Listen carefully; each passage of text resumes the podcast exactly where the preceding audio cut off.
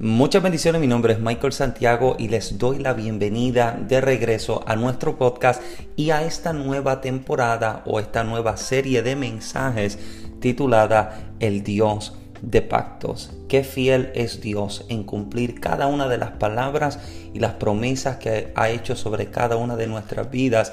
Y qué importancia creo yo que nosotros como creyentes necesitamos darle a la palabra de Dios, a sus promesas, pero también entender cuáles son los pactos que Dios ha hecho, porque dentro de cada uno de ellos hay una serie de promesas que Dios ha establecido. Y es por eso que en esta nueva serie de mensajes estaremos explorando los pactos de Dios con los hombres y también conoceremos cuáles son las implicaciones y los resultados que estos pactos pueden tener en cada una de nuestras vidas hoy y también entender que hay promesas latentes y reales que Dios desea establecer. Así que te invito a que compartas con nosotros en cada uno de estos mensajes en la serie Dios de Pactos para que entiendas que Él es el Dios fiel que cumple cada palabra, cada acuerdo, cada convenio. Él es el Dios de pactos que cumple su palabra. Ahora, sin más preámbulo, bienvenido y gózate del mensaje de esta nueva serie. Muchas bendiciones. Segundo de Samuel, capítulo número 7 Versículo número 8 en adelante, lee la palabra del Señor de la siguiente forma, honrando al Dios Padre, Hijo y Espíritu Santo, y los que van para el cielo dicen, los que van para el cielo dicen, segundo de Samuel 7, 8, ahora pues dirás así a mi siervo David, así ha dicho Jehová de los ejércitos, yo te tomé del redil, de detrás de las ovejas, para que fueses príncipe sobre mi pueblo, sobre Israel.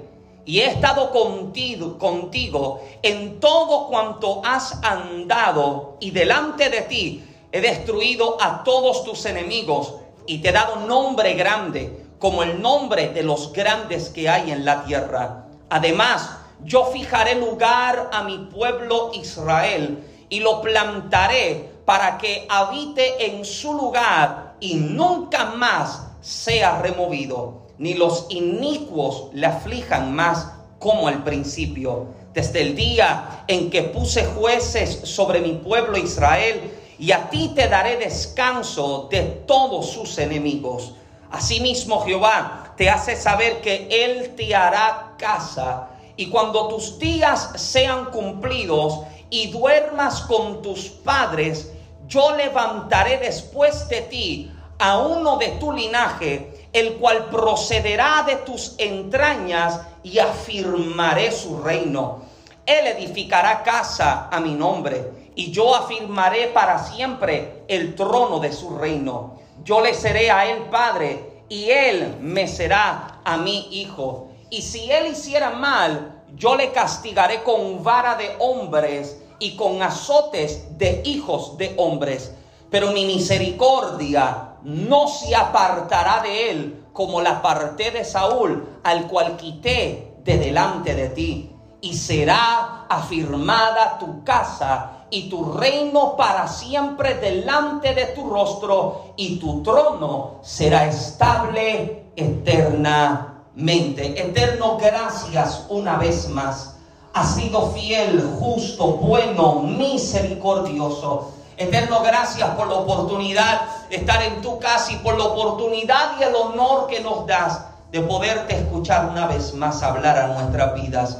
Te pedimos que en este momento al sentarnos a la mesa, una vez más tú nos sirvas. Que tu palabra nos inspire, nos desafíe, nos levante y nos lleve a ser quienes en ti debemos ser. Te pido eterno que tu palabra tenga causa y efecto en la vida de cada oyente y en la vida de cada recipiente. Marca un nuevo tiempo y una nueva temporada para la vida de cada uno de mis hermanos en este lugar, en este día. Padre amado, que tu palabra acelere nuestros pasos, que tu palabra traiga cumplimiento a nuestra vida, que tu palabra nos entregue las herramientas necesarias y la capacidad para entender cuál es tu palabra y tu promesa para nuestras vidas. Limpia los aires, satúralos de tu presencia. Echamos fuera toda distracción, echamos fuera toda ave de rapiña que intenta tomar lo que sobre el altar es presentado. Alineamos en este momento nuestros pensamientos, nuestra atención, nuestro corazón, oído y espíritu para así escuchar y recibir el así dice el Señor de esta ocasión. Y a ti, Rey Jesús, damos absolutamente toda la gloria por Cristo Jesús. Amén, Señor, y amén. Puede tomar su lugar en esta tarde, por favor. Me disculpo si me ve que tengo que tomar asiento en esta tarde para predicar, ya que literalmente toda esta semana he estado eh, bastante, bastante grave de mis rodillas, pero aún así, amado, me siento como, como predicador de televisión que predica sentado. Amén.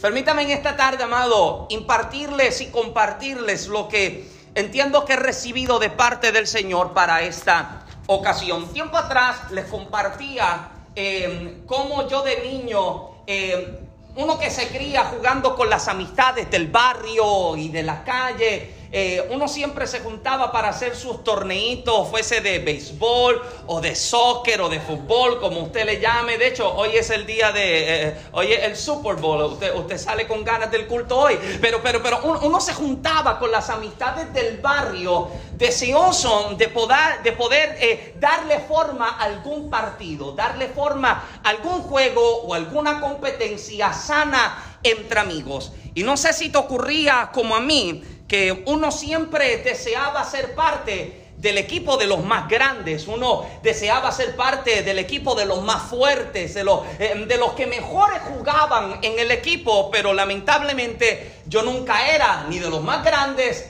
tampoco fui de los mejores en el partido y mucho menos era de los más fuertes para ayudar a ganar una partida, pero siempre tuve el deseo y siempre estuvo en mí la intención eh, de poder formar parte del mejor de los equipos. Y usted se recuerda que nos juntábamos la cantidad de amistades y dependiendo del partido que se jugaba, eh, había que dividir a los equipos en números iguales, fuese 5 contra 5 o 7 contra 7. Yo no sé nada de deporte, así que yo estoy tirando números a lo loco. Era 5 contra 5 o 7 contra 7, pero siempre había que seleccionar a dos, eran los primeros que habían que seleccionar como los capitanes de los equipos. Usted lo recuerda, los capitanes de los equipos normalmente eran los más grandes, los más fuertes, los más rudos y lamentablemente siempre eran los más populares. Esta era la gente que usted siempre seleccionaba como líder o como capitán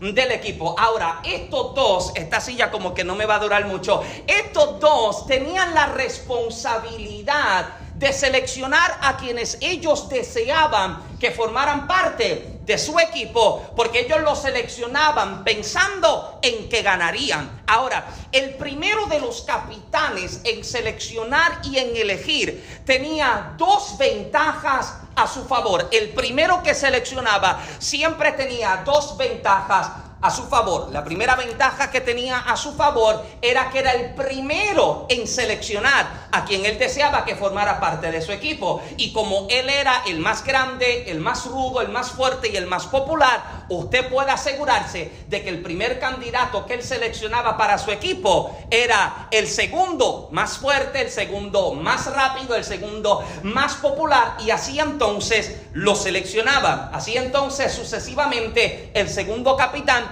seleccionaba a quien él entendía que eh, podía favorecer su equipo y poco a poco se iba restando a la cantidad de candidatos parados en la línea o en la fila esperando para ser elegido. Fernando, gracias, pero I'm sorry. Se seleccionaban estos dos, eh, eh, ellos iban seleccionando, ellos iban escogiendo, y usted los veía que uno se paraba nervioso en la fila, ansiando que el mejor de los capitanes a ti te seleccionara. Tú tenías el deseo de que el más rápido te eligiera a ti para su equipo, que el más fuerte te seleccionara a ti para su equipo. Y uno se encontraba así, las manos te sudaban, te temblaban, porque estaba viendo cómo cada vez la cantidad y el número iba restando, iban quedando menos y mientras menos personas quedaban en la línea de candidatos, más nervioso usted se ponía.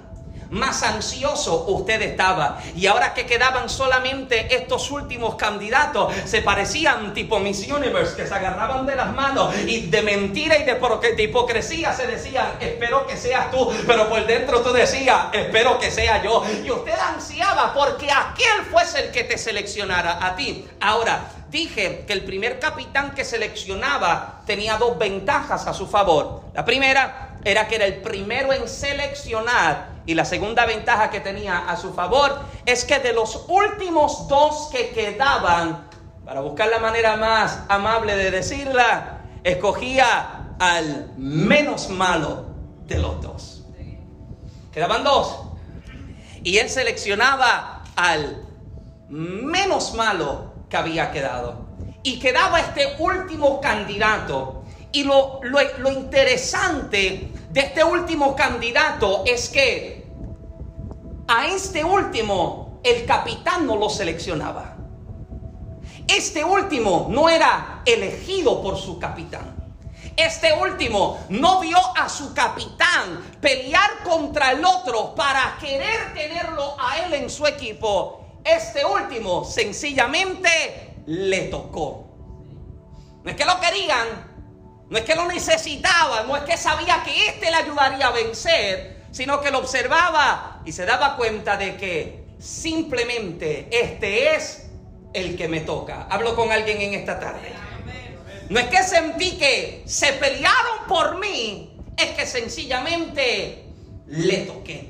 Y te das cuenta de que Hoy día cuando se nos presenta el estereotipo y el prototipo de persona que logra alcanzar las alturas del éxito, siempre se nos presenta el tipo de persona que tiene sonrisa perfecta, viene de una historia familiar extraordinaria, nunca le faltaron recursos, siempre tuvo buenas oportunidades, venía de un hogar donde mami y papi siempre estuvieron presentes y este es el estereotipo de personas que el mundo dice que logra alcanzar las posiciones más altas del éxito. Sin embargo, de momento ese molde es roto es roto por alguien que no cumplía con ninguna de estas cualidades anteriormente mencionadas. De pronto alcanza hacia la cima una persona que viene de un hogar disfuncional Viene una persona que se crió en un hogar de escasos recursos.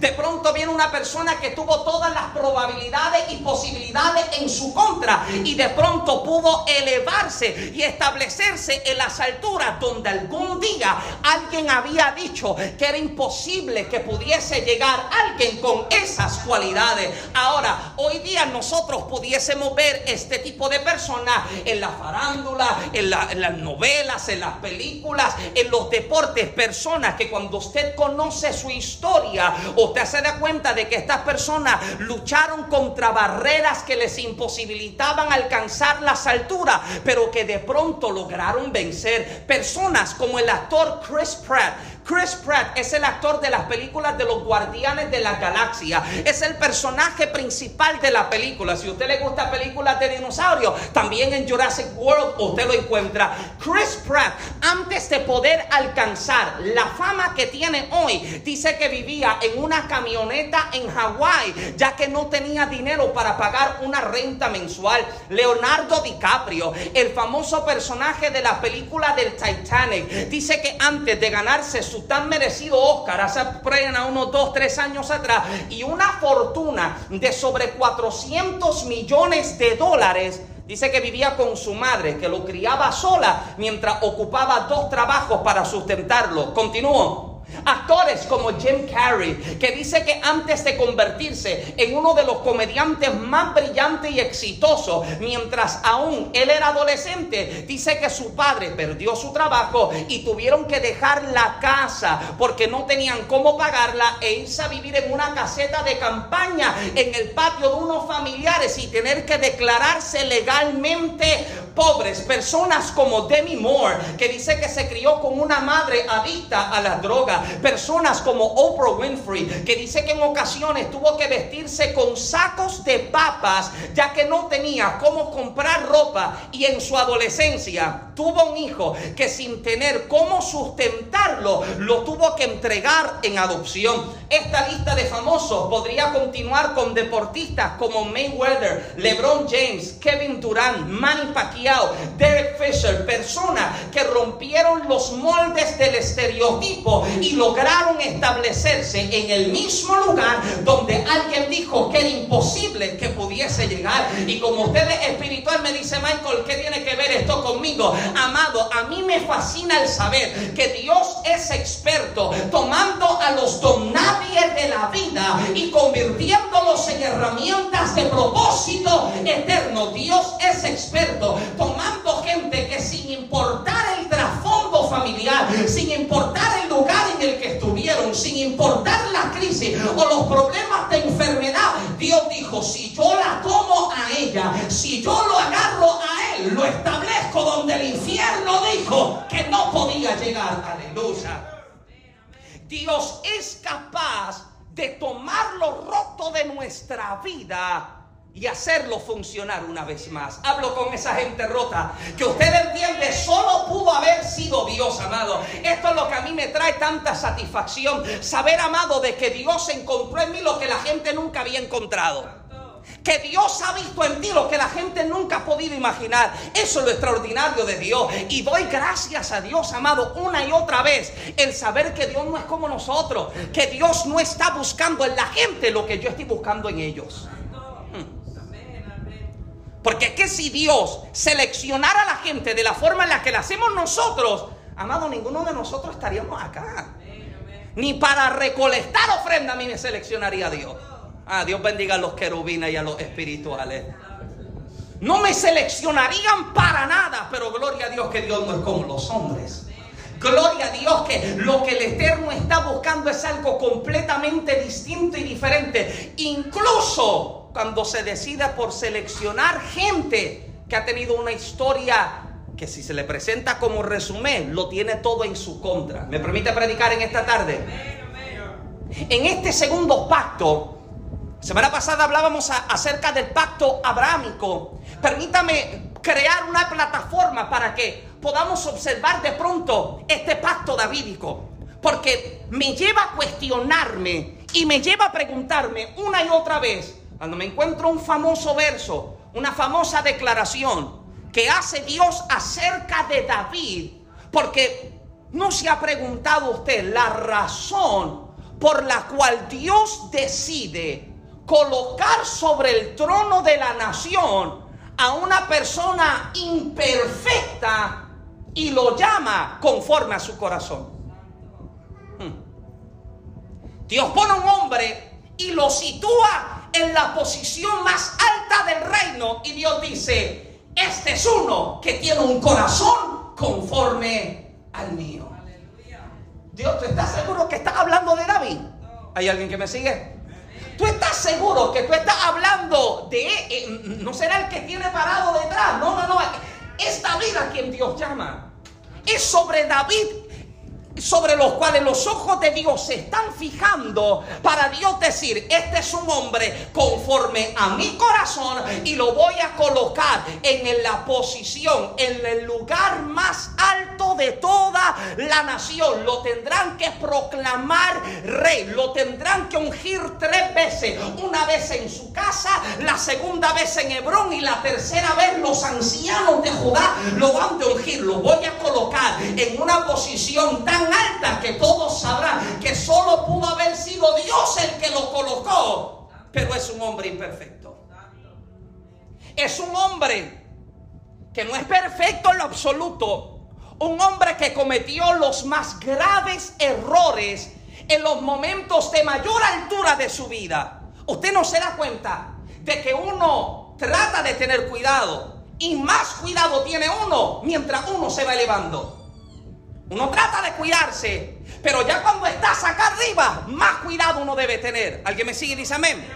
Ahora, los errores más grandes los comete en el momento de mayor altura de su vida. Este es el hombre que conspiró, el hombre que asesinó, el hombre que adulteró, el hombre que pecó una y otra vez y aún así Dios se decide por él.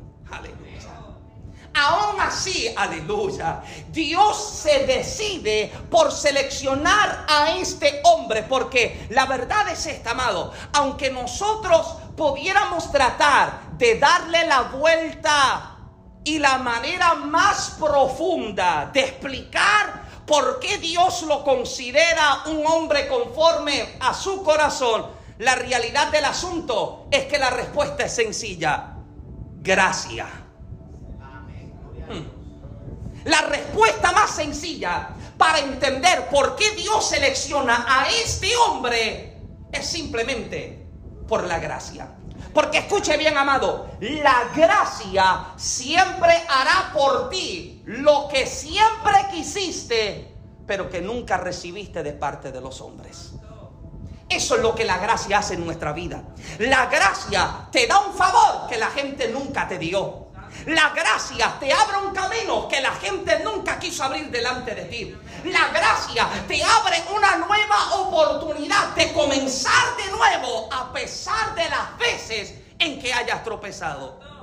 Si yo tomara lista de los errores que he cometido y de los tropiezos que he tenido en la vida, amado, las libretas, los cuadernos, la mascota, como usted lo llame, no me bastarían no bastarían para detallar las veces que tropecé, que caí, que pequé. Porque mira que uno es cabezón. Ah. Mira que uno insiste otra vez y él me perdona y yo como que, porque el problema está en que me confío demasiado. Recordemos, amado, que la gracia no es licencia para pecar. La gracia no me está diciendo hazlo cuantas veces te dé la gana que te restaura. Eso no es la gracia, eso es libertinaje.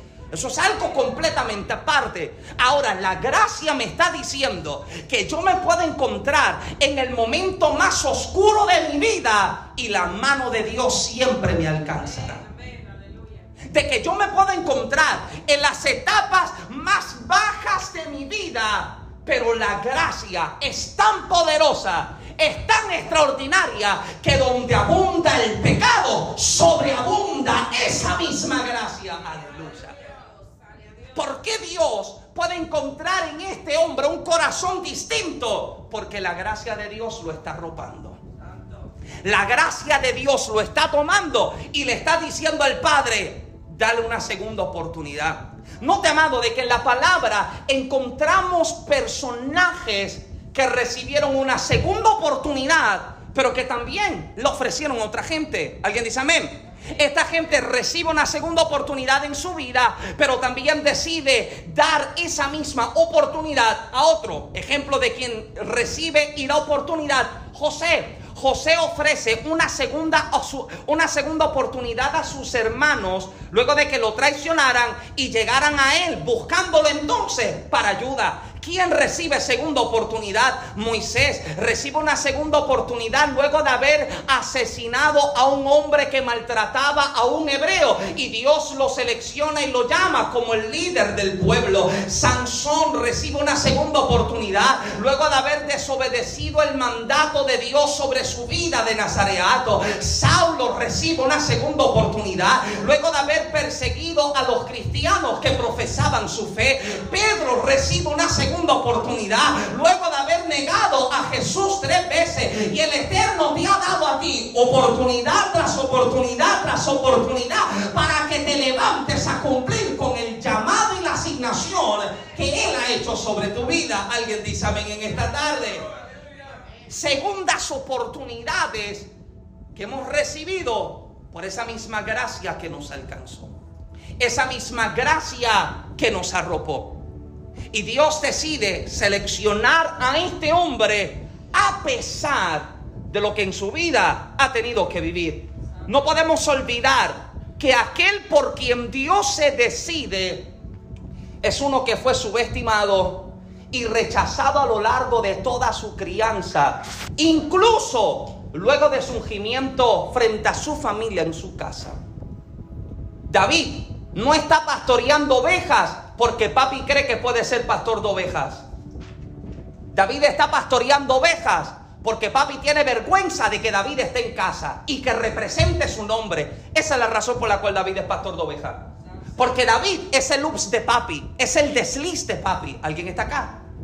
Papi no se siente orgulloso de su pecado, de su horror. ¿Y sabe lo que dice? Para que no represente el nombre de nuestra familia en la guerra, envíalo al campo. Que, se, que, que apeste a oveja, que apeste a campo, que apeste a sudor, pero que no represente nuestro nombre. ¿Alguien está acá? Y David sabe lo que es criarse toda su vida en su casa. Usted sabe lo que, lo que es encontrarse en esta casa y que nadie, que usted no se sienta amado por ninguno de ellos. Mira este, el medio sangre le habrán dicho. Mira, el mestizo. Mira, el error de la casa. ¿Alguien está conmigo todavía? Y sabe lo que me parece tan extraordinario, amado. Que Dios tiene una forma tan particular y tan peculiar de seleccionar a la gente subestimada porque siempre ve en ellos los reyes en medio de la marginación de su vida. Esto es lo extraordinario de Dios. En la gente marginada, Dios siempre ve un rey en formación. En la gente subestimada, Dios siempre ve un rey en crecimiento. De hecho, esto me parece aún más extraordinario, amado, porque todo el escenario de rechazo es uno oportuno para que Dios traiga una promoción sobre la vida de este hombre. Usted sabe lo que es ser subestimado toda tu vida. Amado, yo sé lo que es esto. Yo sé lo que es predicar por gracia del Señor desde mis 16 años. Y yo sé lo que es llegar a lugares, amado, donde hay gente que ha estudiado, que tiene, que, y demás, y, llega un flaco. ¿Y qué me tiene que decir este nene a mí? ¿Qué me puede enseñar este muchacho? Si ya, eh, eh, los años de vida que él tiene, yo lo llevo estudiando teología. ¿Alguien está? Yo sí, amado. Yo sé lo que es de pronto recibir una invitación por un predicador famoso en el estado de Massachusetts y me invita a su casa y cuando yo me siento en la sala de su casa, él saca todo su reconocimiento, todas sus placas, todas las dedicaciones que le han hecho, me presenta todos los libros de estudio, me presenta su bosquejo y yo me siento como que, ¿y qué han hecho por mí? Yo no sabía lo que era recibir una dedicación en un culto. De hecho, a mí me invitaron una vez, usted conoce al pastor Gavito Rodríguez, a mí me invitan a la, iglesia de Gavito Rodríguez, había sido como la tercera o cuarta vez que yo le predico y yo no sabía que cuando yo llegué al culto, todo, todo el ministerio de la iglesia había dedicado una placa de reconocimiento evangelístico a mi nombre. Todo el culto había sido en dedicación a Michael Santiago. Pero yo no sabía lo que era eso. Yo sabía lo que era recibir rechazo, maltrato, abuso emocional y espiritual. Porque cuando la gente te ve, la gente siempre está buscando las faltas y los errores para tratar de definirte. Dios no te define por tus errores, Él te define por la palabra que Él habló sobre tu vida. Y sabe lo que Él ha dicho de ti. Él ha dicho que tú eres suyo. Él ha dicho que tú eres su hijo. Él ha dicho que tú eres su escogido. Alguien dice amén en esta tarde. Oh, los elegidos por Dios que adore, porque tú dices y entiende, he sido rechazado por los hombres, pero he sido recibido y aceptado por Dios. Y todo escenario de rechazo, vuelvo y, repito, es uno oportuno para promociones. El no de los hombres jamás, diga conmigo jamás. En inglés, never, never ever invalidará el sí que salió de la boca de Dios. Oh amado, si Dios habló sobre tu vida, mira el que tiene cerca, dale con el todo y dígale, es que Dios habló sobre mi vida. Y decía, God spoke about me, Él habló sobre mí. Y lo que Él ha dicho de mí, aplasta lo que los hombres piensan, aplasta lo que los hombres digan. Soy todo lo que Dios ha dicho que yo soy. Aleluya. Oh, yo quiero predicar en esta tarde. Sígueme, sígueme, porque tengo que avanzar. La gente rechazada y subestimada. Es la gente por la cual Dios se decide en aprobar y enviar a cumplir con una asignación. ¿Sabes? Lo que es enfrentar todo este escenario. Lo que es sentirte que cada vez te minimizan. Te hacen sentir inferior. Poca cosa que no sirve, si amado, no hay algo que pueda ser más mortal en el cuerpo de Cristo que la gente te viva recordando tus errores constantes. Es que tú hiciste, es que tú faltaste, es que tú caíste. Pero cuando Dios me mira, amado, Dios no está viendo eso. Él no está viendo en mí lo que la gente está viendo. Por eso no selecciona a la gente como los hombres seleccionan. Por eso es que decide seleccionarnos todos los que estamos. ¿Sabe qué? Fuimos encontrados por esa misma gracia. Porque caímos, tropezamos, pecamos, erramos del blanco, pero aún así, amado, esa misma gracia te agarró y te trajo una vez más. ¿Alguien dice amén?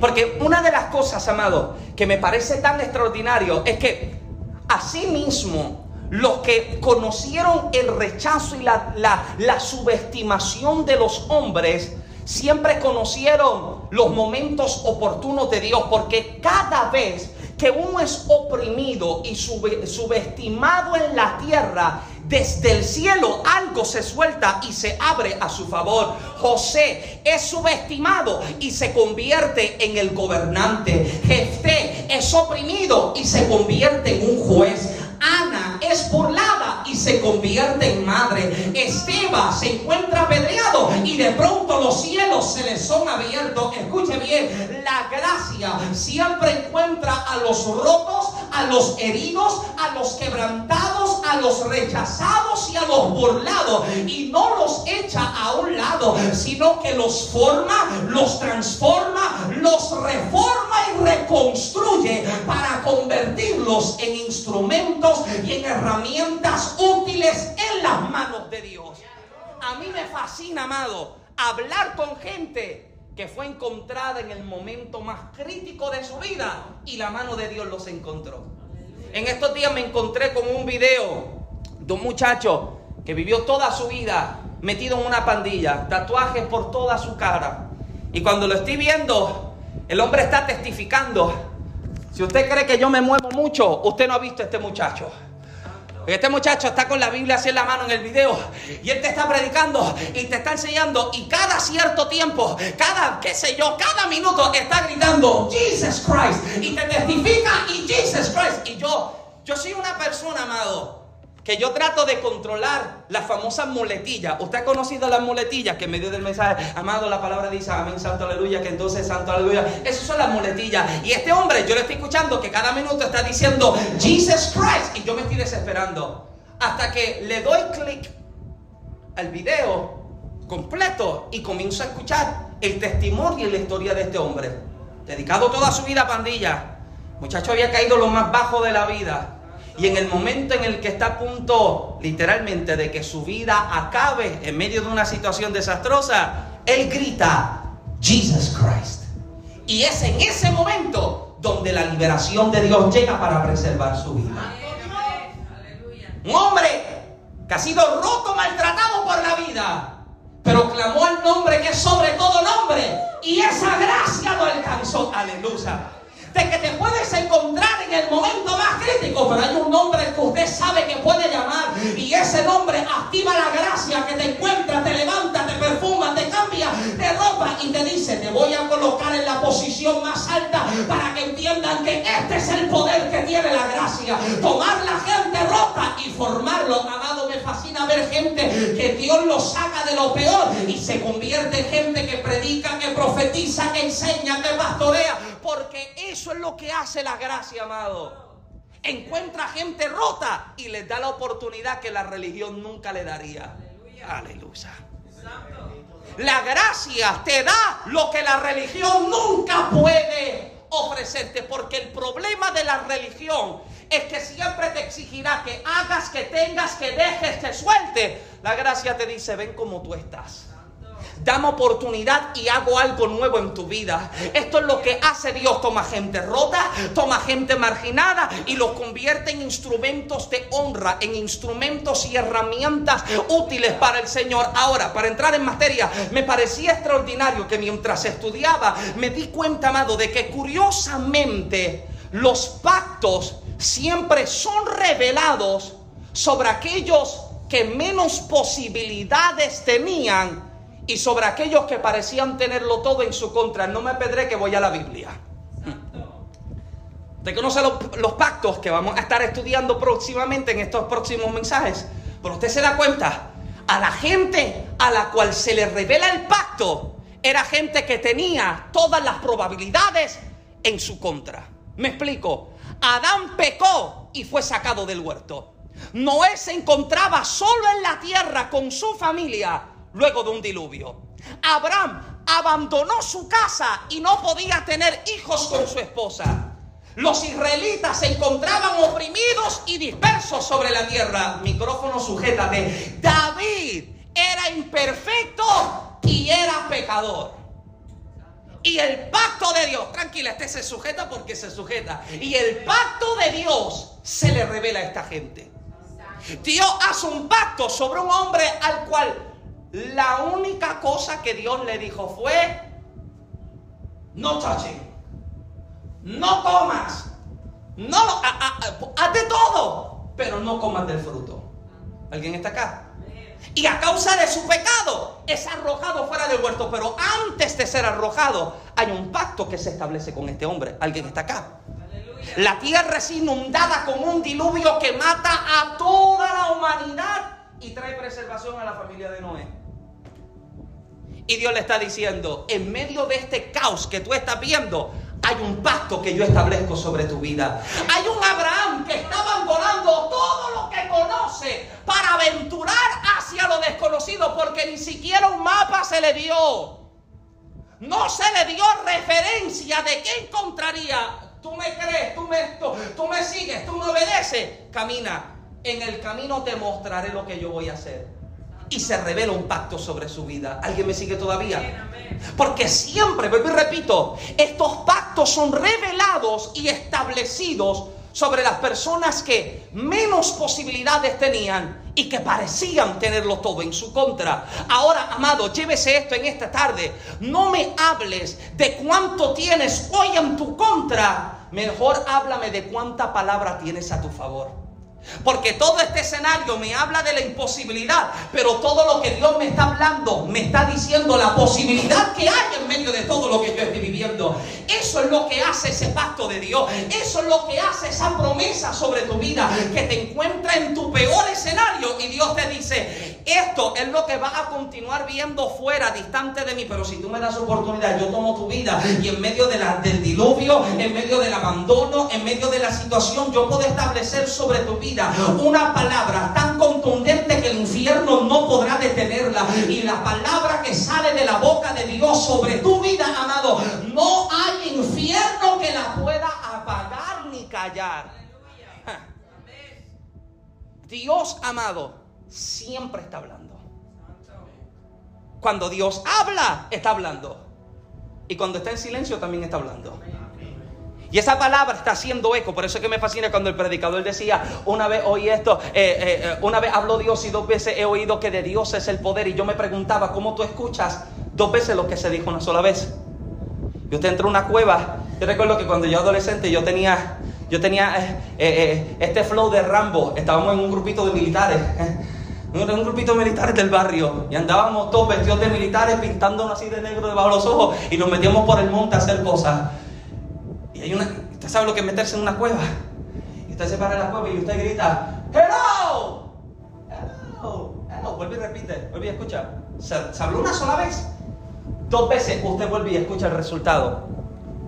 Dios no se levanta todos los días para decir lo que en el principio habló, porque una vez bastó para hacer eco. Y esa sola palabra es la que sostiene. Dios no se levanta todos los días para decir que sea la luz, porque la primera vez que lo dijo, esa palabra fue tan poderosa que sostiene por las edades, por los siglos, por los milenios. Lo que Dios habló sobre tu vida una sola vez basta para mantenerte de pie, que cuando piensas rendirte, vuelve el eco de la palabra que te dice, yo soy tu sanador, yo soy tu proveedor, yo soy tu fortaleza. Una sola vez habla Dios sobre tu vida, pero esa palabra es tan poderosa que te toma en tu peor escenario y te dice, Dios no terminado todavía contigo. Ahora hay palabras y promesas establecidas sobre tu vida que siempre te atrapan en tus peores momentos para convertirlos en tus mejores oportunidades. Y usted va a tener que creer y usted va a tener que declarar esa misma palabra que Dios habló sobre tu vida. Hay palabras, amado, tan poderosas que usted va a tener que hablarlas sobre sus hijos. Amado, usted va a tener que hablarlas sobre su cuerpo. Usted va a tener que hablar en fe, amado, a ese hijo que se encuentra y que de pronto llega a casa medio borracho. Miéntetele en el cuarto, ponle la mano encima. Aquí, Señor, está el pastor. Aquí, Señor, está el profeta. Aquí, Señor, está el evangelista. Hay una palabra que usted va a tener sobre los suyos. Porque usted puede estar viendo el peor escenario, pero hay una palabra de Dios que sigue latente. Hay una palabra vida de Dios que todavía sigue en ti. Palabras y promesas sobre tus hijos que vas a tener que declarar mi casa y yo serviremos a Jehová. Palabras y promesas sobre tu finanzas que tendrás que declarar. No he visto justo desamparado ni su simiente que mendigue paga. Palabra y promesa sobre tu salud que tendrás que declarar por la llaga de Cristo. He sido curado. Usted va a tener que creer a la palabra que Dios habló y usted va a tener que vivir conforme esa misma palabra. Porque, amado, si yo me dejo dominar por lo que estoy viviendo hoy, amado, nunca cumpliré con mi asignación. Nunca voy a cumplir con aquello a lo que Dios me está llamando a trabajar. Ahora, ya casi voy cerrando. Dios se decide por un hombre imperfecto, por un hombre que tiene errores, un hombre que tiene faltas. Y Dios dice, sobre esta persona yo voy a establecer un pacto eterno. Un pacto que no va a caducar. Una promesa que no va a expirar. Y todo el escenario de la vida de David y todos sus ancestros y todas sus familiares lo han llevado a él a este momento en su vida. Luego de el tiempo en el que Dios ha estado utilizando a Moisés para liderar a todo el pueblo en medio de la trayectoria del desierto, Dios y Moisés van capacitando a un Josué para que continúe con el liderato. Y Josué trajo el pueblo hebreo a la tierra que Dios le había prometido. Porque aquí lo primero que podemos encontrar es que la promesa que Dios habló es una promesa que viene desde Abraham y es una palabra y una promesa que sigue continua. Es una promesa que sigue de pie, es una palabra que sigue fiel a lo que un día Dios habló. Número dos, dice que la nación se derrumbó espiritualmente como se muestra repetidamente en el libro de los jueces. El pueblo vuelve y una y otra vez a alejarse de Dios y Dios tiene que estar constantemente levantando gente. Escuche bien esto, amado. La falta de compromiso verdadero con Dios siempre nos lleva a darle las espaldas a Él. El pueblo está comprometido más con cualquier otra cosa menos con Dios. Porque si estuviesen comprometidos con Dios, no tendrían tiempo para darle las espaldas a Dios. Amén.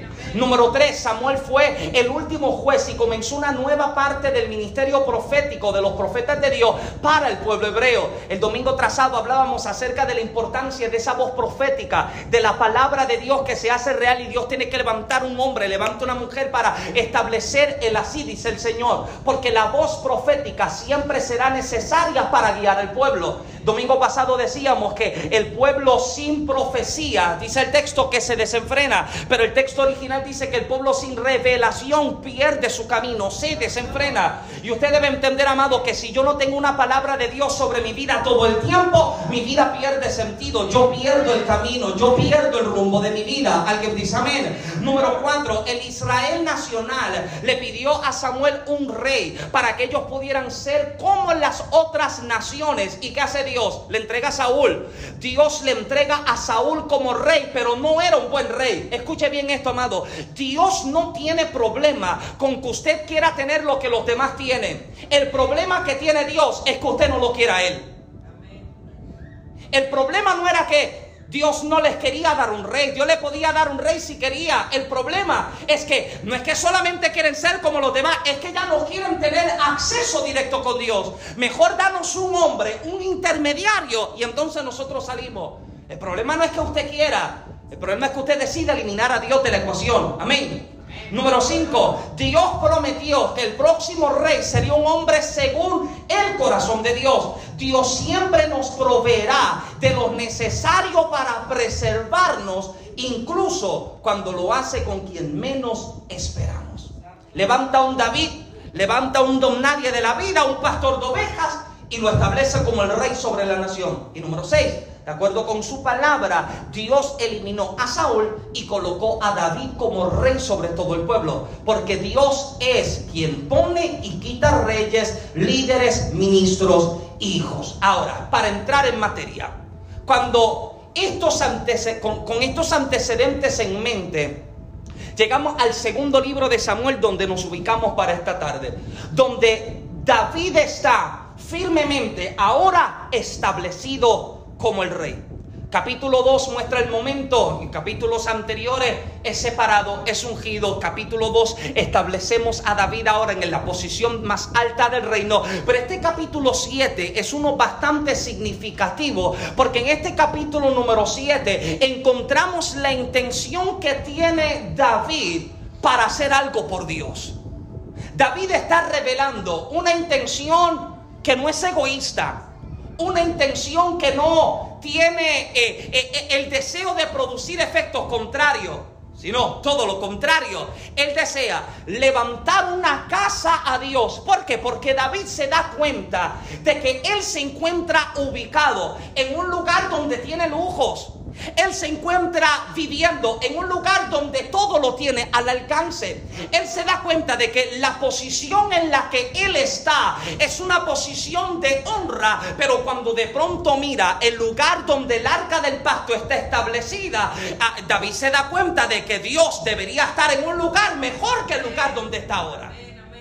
Ahora, dos cosas. Número uno, una de las cosas que David tiene a su favor a diferencia de Saúl, es que tan pronto David entra al reinado, lo primero que establece David es hagamos volver el arca. El problema que Saúl encontró en toda su carrera, en todo su reinado, es que no le dio a Dios la importancia que debía. Y David llega y lo primero que David dice es, no va a haber party, no va a haber guerra, no va a haber musicón. Lo primero que vamos a hacer es traer el arca del pacto de vuelta al pueblo. Esto es lo primero que David establece. Porque David entiende que el centro de, de su vida, de su carrera, de su trayectoria, es y siempre debe ser Dios. Escuche bien, amado. Dios siempre debe ocupar el lugar más importante de nuestra vida. No puedo decir que amo a Dios cuando Dios es secundario. No puedo decir que amo a Dios cuando Dios lo tengo al final de mi lista. No. Si yo lo amo, Jesús le dijo a sus discípulos, si me aman, guardan mis mandamientos. Porque el amor me va a llevar a tener a Dios siempre presente Dios, siempre es primero en mi vida, debe ser segundo en mi vida, debe ser... Lo demás, amado, que haga cola, que haga fila. Lo demás, que tome un numerito y espere, porque primero estoy con Dios. ¿Alguien dice amén? Ahora, David se da cuenta de esto y lo primero que está procurando es tener a Dios presente, tener el arca de regreso. Y lo segundo, él dice, yo deseo establecer un lugar en el cual la presencia de Dios pueda morar, un lugar donde la presencia de Dios pueda habitar. Yo quiero que usted, amado, se haga esta pregunta en esta tarde, esta, esta serie de preguntas. Usted no me las conteste, por favor, lléveselas. Trate de disimular para que yo no vea. De hecho, déjame quedarme leyendo las preguntas. Pero usted conteste estas preguntas, por favor. Quiero que te haga esta siguiente pregunta y que te las puedas contestar. ¿Te importa más tu familia que Dios? ¿Te importa más tu trabajo que Dios? ¿Te importa más tu salud que Dios? ¿Te importa más tus finanzas que Dios? Si es así, entonces deja de reclamarle a Dios por lo que otros están experimentando en Él, porque ellos decidieron negarse a sí mismo para tenerlo a Él. ¿Sabe cuál es la diferencia de la gente que verdaderamente ama a Dios, de la gente que ama a Dios a medias, es que siempre van a procurar que todo lo que hagan, que todo lo que decidan, número uno, traiga honra a Dios. Y número dos, que siempre tenga a Dios presente en su vida. La gente que ama a Dios, amado, usted se da cuenta de que nunca van a dudar, nunca van a presentarle a Dios un pero, nunca le van a presentar a Dios una excusa. Le van a decir a Dios, no sé, pero yo voy a hacerlo. Nunca lo he hecho, pero Señor, si tú me estás llamando, yo creo en que tú crees en mí. Eso, amado, te debe, eso, amado, a ti te debe sostener. El saber que Dios está creyendo en ti para esto, cuando nadie más creyó. Cuando nadie más te dio posibilidad. Cuando nadie más te dio oportunidad. Y David no le está presentando a Dios la excusa. Le está presentando a Dios los resultados que Dios está esperando. Ahora, hay tres razones que pudiéramos añadir acerca de por qué pienso. Este es el pensamiento mío de Michael Santiago. Por qué David también puede tener un corazón conforme al de Dios. Número dos, número uno, perdón, ama a Dios más que a todo. Número dos, se humilla continuamente. Y número tres, anhela hacer la voluntad de Dios. Escuche bien, con la gente que no es egoísta, sino que con la gente que es obediente y humilde, Dios siempre hará un compromiso de palabra. ¿Y sabe cuál es la garantía que usted siempre recibe de parte de Dios cada vez que Él te da una palabra? Que Dios siempre que terminaba una declaración, establecía un pacto, siempre lo firmaba. Yo, Jehová. Ese no es el eh, la, firma que usted se puede tratar de copiar de alguien. En Puerto Rico me decía eh, la, la, firma del fiado que usted va. No, es que, es que Michael me envió y usted se copia la firma barata mía, esa que yo tengo. No, no, no. Dios lo firma como yo, Jehová. Esa, esa es la garantía que Dios te está diciendo. Pase lo que pase, yo voy a cumplir. En medio de lo que estás viviendo, yo hablé sobre tu vida. Eso es garantía para ti, amado. De que el Eterno te ha dicho, yo Jehová haré. De hecho, ¿sabes lo que me parece aún más extraordinario? Que de pronto hay un momento en la vida en la que Dios, eh, eh, o sea, en la historia de Israel, en la que Dios no encuentra con quién jurar ni sobre quién jurar. Y como no hay nadie más grande que Él, Él tiene que jurar por sí mismo que Él lo haría. así de fiel es Dios, amado. En que cuando Él va a dar una palabra sobre tu vida, Él no va a afirmar con tu nombre ni con el nombre de tu vecino. Él te dice, yo soy el que está hablando y firmo, declarándote que haré todo lo que te dije que iba a hacer sobre tu vida. Alguien dice amén. Ahora, en el pacto que Dios decide establecer sobre la vida de David, con esto cierro, hay tres promesas importantes dentro de las que pudiéramos enumerar, pero estas tres, amados, son las que deseo que usted pueda llevarse en esta tarde para su casa. Tres promesas establecidas en el pacto que hace Dios con David. Número uno, la permanencia del trono de David. Dice el verso 13, donde leímos capítulo 7, yo estableceré el trono de su reino para siempre. Y el verso 16 declara, tu casa y tu reino permanecerán para siempre delante de mí tu trono será establecido para siempre. ¿Sabes lo que me fascina de Dios, amado? Y mientras oraba en estos días, esta palabra alguien necesita llevársela. En tu falta, en tu casa no faltará un levita que adora a Dios. En tu casa no faltará un sacerdote que ministra a Dios. En tu casa no faltará un hijo que no les no amado. En tu casa siempre habrá uno que traerá honra y gloria al Señor. En tu casa habrá alguien que en medio de las tormentas sepa que hay un lugar donde puede entrar en el secreto para clamar para que el Eterno intervenga. Amado, usted va a tener que orar en fe por sus hijos y usted va a tener que declararle la misma palabra de Dios y pedirle a Dios conviértelo en un hombre de bien, conviértelo en una mujer de bien. Días atrás no recuerdo cuándo fue, le hablaba de cuando Génesis estaba embarazada, unos domingos atrás. De hecho, eh, en el ayuno les hablaba que cuando Génesis estaba embarazada y, y, Kaylee iba formándose y creciendo en el vientre, hay un libro que a nosotros se nos dio donde hablaba semana tras semana de qué se iba desarrollando en la criatura que estaba creciendo. Y si hablaba acerca de que sus ojos estaban en formación, daba una cita bíblica que hablaba acerca de, la palabra de Dios sobre los ojos del niño, sobre los ojos de la criatura. Y toda la semana nosotros tomábamos el libro y le declarábamos la palabra del Señor. Amado, escuche bien, los niños son esponjas. Y lo que usted le diga puede impulsarlos a convertirlo en gente de bien, como también los puede matar y los puede detener en sus pasos míralo, igualito a su padre. No. Aleluya. Refugio, aguántame la puerta. Míralo. No sabe hacer nada. No, amado. Estás maldiciendo su vida. Estás condenándole con una palabra, amado, que en vez de levantarlo, lo que lo está haciendo es que lo está deteniendo. Y el niño desde pequeño usted le puede decir, tú eres débil, tú no sabes, eres esto, eres lo otro. Y el muchacho crece, tiene altura así como Orlando. ¿Cuánto tú mides? ¿6 que 3? 6 1, grande, fuerte, musculoso como yo. Usted no se lo creyó. Pero cuando el muchacho va a hacer algo, ¿sabe qué dice? Ay, es que yo no puedo porque es que yo soy débil. Porque una palabra lo marcó. Y en vez de marcarlo con una palabra que lo maldiga y que lo detenga, márcalo con una palabra de bendición. Cada vez que lo veas, Señor, gracias porque llegó el pastor. Señor, gracias porque llegó el profeta. Alguien debería creer esto. Vas a tener que hablar una palabra. No eres el que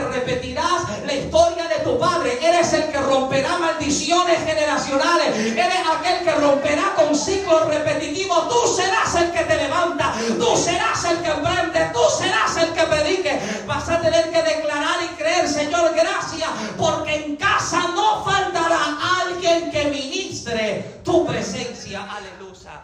Número dos que Dios entraría, y esto me fascina, en una relación de padre e hijo con cada uno de los descendientes de David que se sentarían en el trono. Verso 14 declara, yo seré padre para él y él será para mí hijo. Escuche bien, el pacto, las promesas y las palabras siempre se establece sobre la gente íntima. Me fascina cuando el salmista decía que la comunión íntima de Jehová es con los que le temen y a ellos les hará conocer su pacto. Dios no quiere con nosotros una relación de larga distancia. Dios no quiere contigo una relación de que tú te encuentras en la Patagonia y Dios se encuentra por allá. No, no, no. Como tampoco quiere una relación contigo a través de intermediarios Orlando, ¿qué Dios me tiene que decir hoy? ¿Qué? ¿Qué palabra tiene? No, métete tú. A ver qué Dios me tiene. No, no, entra. Esa es la relación que nosotros tenemos. Que no tenemos que correr a segundos ni terceros. Tenemos el mayor privilegio. Podemos entrar al lugar de más adentro. Porque nuestro sumo sacerdote, mira, él pagó a precio de sangre. Él subió al tercer cielo. Ahora Él se sienta al lado del Padre y nos ha dado oportunidad de tener relación con el Padre, algo que en la antigüedad no se podía. Los sacerdotes todos los días debían hacer sacrificio, pero una vez al año había un sacrificio diferente. Se entraba al lugar más santo del tabernáculo, al lugar más santo del templo. El sumo sacerdote derramaba sangre para que Dios diera favor por un, un solo año. Usted tiene la oportunidad de entrar a ese lugar santísimo todos los días. Jesús dijo, mas tú cuando ores, entra en tu aposento y cerrada la puerta detrás de ti. Ora a tu Padre que te ve en secreto y tu Padre que te ve en secreto en público te recompensará. Aleluya. Ese es el acceso que tenemos y la relación que Él desea tener con nosotros es una de padre e hijo. Usted sabe cuál es la identidad más poderosa que nosotros hemos recibido por medio de Cristo. La identidad de hijos. No somos bastardos. Tenemos un Padre. Y por medio de Cristo nosotros fuimos adoptados. Nosotros somos hijos. Amén. Y cuando uno sabe de que uno es hijo, la Biblia a mí me da garantía. Y me deja saber que si soy hijo, también yo soy heredero. Ahora, ¿sabes qué es lo extraordinario de la heredad? Que la heredad no solo se recibe, bueno, normalmente se recibe cuando la persona que estableció, mira, usted se da cuenta que los hombres somos tan dramáticos cuando nos enfermamos. A mí me da una, una monga, una rompehueso de ese, y yo le digo, Génesis, busca el testamento. Cuatro calzones para Fernando, tres medias notas para Dean Y la mujer, usted la ve que el mundo se le está cayendo encima y dice, ay, no, yo me tengo que levantar. Y usted la ve que está ahí cocinando, medio moquillosa, pero cocinando, y atendiendo al muchacho, y atendiendo para acá. Y uno está de cama. De que necesito, necesito una intervención divina para... Ahora, ahora. El detalle acerca de la herencia es que de la única manera en la que usted puede disfrutar de aquello que fue estipulado en la herencia es cuando la persona que dejó estipulado la herencia fallece. Ahora yo puedo recibir. Sin embargo, en Cristo yo tengo la garantía de que todo lo que a Él fue entregado, Él estipuló en su muerte, yo lo recibo. Pero el detalle está en que Él no solo muere, él también resucita. Y ahora yo no tengo que esperar a que Él falte para yo recibir. No, ya tan pronto Él murió y resucitó, me dio a mí la garantía de convertirme en heredero. Y todo lo que el Padre ha prometido al Hijo, a mí también, amado, si usted supiera los privilegios que usted tiene en Cristo Jesús. Hay privilegios, amados, que muchísimas veces nosotros ignoramos. Tiempo atrás aquí hablaba, no recuerdo cuándo, hablaba acerca del ministerio de los ángeles. El ministerio de los ángeles es real. Ahora no es para que usted le esté dando orden. Ábreme la puerta, quítame el seguro. No, ¿qué es eso? No, son, no, no es un butler, no, no, no, no un mayordomo. Ángel, ábreme la ventana. ¿Qué es eso? Sí, no son sirvientes. No, pero tiene ángeles amados que están peleando a tu favor. Tienes ángeles amados que usted no se da cuenta, anda por el Walmart hablando con el muchacho y sabrá Dios lo que el diablo está planificando por allá. Y Dios ha enviado ángeles como escudo alrededor tuyo. Tiene ángeles con los hijos tuyos en la escuela. Amados, si usted entendiera lo crítico de lo que estamos viviendo ahora, que, que ahora uno con la preocupación envío al muchacho para la escuela o no, le doy homeschooling, ¿qué hago? Pero en medio de la escuela hay ángeles que le están guardando, hay ángeles que le están protegiendo, amado. Es el privilegio de lo que nosotros hemos recibido por medio de Cristo Jesús. ¿Alguien dice amén? Aleluya. Ahora, número uno, número uno, la permanencia del trono de David. Número dos, que Dios entraría en una relación de padre e hijo, amado. Padre e hijo. Y quiero, quiero establecer esto antes de continuar con este último. Esto no es orgullo, amado. Usted saber que usted es hijo de Dios no es orgullo. Esto es saber reconocer lo que por medio de Cristo en la cruz del Calvario a usted se le entregó usted se le dio el más grande privilegio. ¿Sabes? Que los ángeles caídos, que el diablo del infierno, amado, ninguno de ellos pudieron ser llamados hijos de Dios, pero yo soy hijo de Dios. ¿Cuántos son hijos de Dios? Yes, you are a son of God. Usted sí es hijo de Dios. Y cuando usted sabe que usted es hijo de Dios, amado, usted sabe que Dios tiene cuidado y tiene atención de ti. Está pendiente de tu vida. Aleluya. De que muchas veces, amados, nosotros pensamos o creemos como que estamos solos, abandonados, desamparados. No, amado. Él es un padre que te ama, que te cuida, que te protege y que está esperando a que usted no tenga comunicación con Él un día a la semana. A que usted no, no, no converse con Él solamente cuando el pastor trae el mensaje. No, todos los días tú puedes correr a Él. Todos los días tú te puedes acercar. Gloria a Dios, ya estamos cerrando. Número tres, que la misericordia de Jehová que guarda el pacto no se apartará de él. Termino con esto. La palabra de Dios es tan fiel que permanece en nosotros aún en medio de nuestros peores escenarios. ¿Sabes por qué, amado? Porque luego de tanto correr en tu vida, tratando de alejarte de Dios, siempre terminaste cayendo de regreso en sus brazos. Esa es la permanencia de Dios. Termino con esto. Tiempo atrás recuerdo encontrarme orando en medio de mi devocional y recuerdo que mientras estoy orando siento una urgencia por clamar por los, por los apartados y mientras estoy orando escucho la voz del Espíritu que me habla y me dice que habían hijos, habían nietos, habían hermanos, que el infierno había tentado contra ellos, pero que no habían muerto. ¿Sabe por qué? Porque Dios había hecho una promesa sobre una madre que clamó. Había hecho una promesa sobre una abuelita que creyó. Había hecho una promesa sobre un padre que estaba orando. Amado, hay gente, amado, que usted se da cuenta. Mira, cuando yo vivía, vivíamos en Santa Isabel, vivíamos en el residencial público. Había un muchacho que vivía en el caserío que se llamaba Manuel había recibido más de 30 disparos de bala en el cuerpo y el tipo estaba vivo. ¿Sabes qué es lo poderoso de eso? Que la mamá de él vivía en el apartamento de arriba donde yo vivía. Y era una hermana fiel de la iglesia. Era la única que le servía el Señor. Ella tenía como ocho hijos y los ocho hijos eran títeres. Eran matones, eran los que controlaban los puntos de droga y ella clamaba. Y usted se enteraba del tiroteo. Yo soy, del, yo, soy boricua y yo soy del boricua metido que escuchaba el tiroteo y yo salí del balcón a ver quiénes son los que se están matando. Y yo lo veía a él correr y disparar y más. Le dieron a fulano. Y no está vivo. Uno dice, tiene más vidas que un gato. No, es que la, y la fidelidad de Dios lo alcanzó.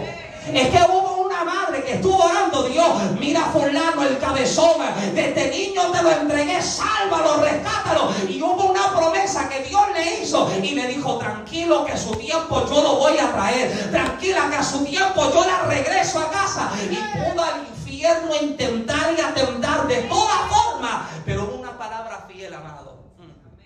Escuche bien, no se desespere por su hijo. Está en manos de Dios. Está en manos de Dios. Y hay una promesa que lo va a alcanzar. Mira, se mete en la Patagonia y esa palabra de Dios lo alcanza. Se mete debajo de la tierra, esa palabra de Dios lo alcanza. Porque es la garantía y la fidelidad de la gracia de Dios que me encuentra. Me encuentro huyendo, pero sus lazos de amor siempre me envuelven. Este es el pacto que Dios ha establecido y esta es la palabra que deseo dejarles.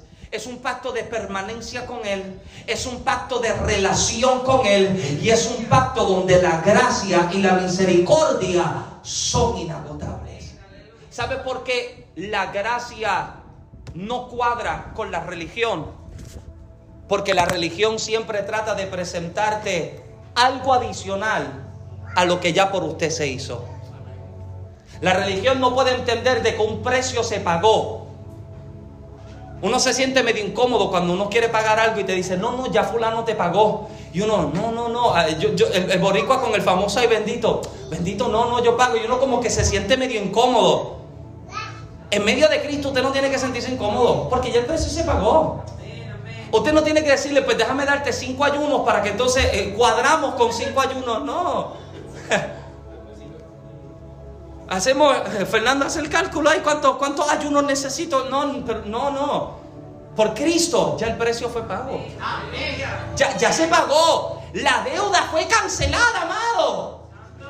Porque es un amor tan inagotable, una misericordia inagotable, una gracia inagotable, amado, que nos encuentra y que se establece, amado. Usted va a tener que llevarse esta palabra para tu casa, para tus hijos, para tu descendencia, Señor. Que en mi casa no falte uno que te sirva, que en mi casa no falte el levita, que en mi casa no falte el sacerdote, que en mi casa, mira, amado, yo le estoy orando a Dios. Yo no sé cuál es el propósito de, Dios con Kaylee. Y yo no voy a ser tan egoísta en decirle a Dios, conviértela en pastora. Si Dios la quiere convertir en abogada, en médico. Hoy yo no sé qué era lo que hacía. ¿Qué era lo que ella hacía en casa? Que yo le dije, no, no yo creo que esa fue anoche. Ah, bregando en el zafacón. Tú no vas a hacer recoger basura. Una insistencia con sacar el zafacón de la... Pero esta ha sido mi oración a Dios sea lo que sea que Dios tenga con ella, sea que Dios le place en llamarla al ministerio, gloria a Dios. Pero si no, y decide Dios llevarla al gobierno, que en el gobierno representa a Dios. Decide llevarla a una sala de cirugía, que en la sala de cirugía representa a Dios. Decide levantarla como abogada, que en la abogacía representa a Dios. Amado, ora a Dios por sus hijos. Dios, yo no sé lo que tú tienes, pero lo que sea que tú tengas, conviértelo en alguien que ponga tu nombre en alto donde sea que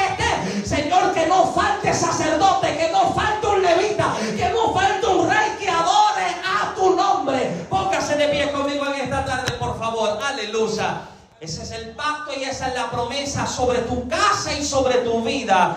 Una misericordia que no se acaba, que no se alcanza, una relación de padre e hijo. Y nunca faltará aquel que represente, que honra y que ministra a Dios. Levante su mano conmigo en esta tarde.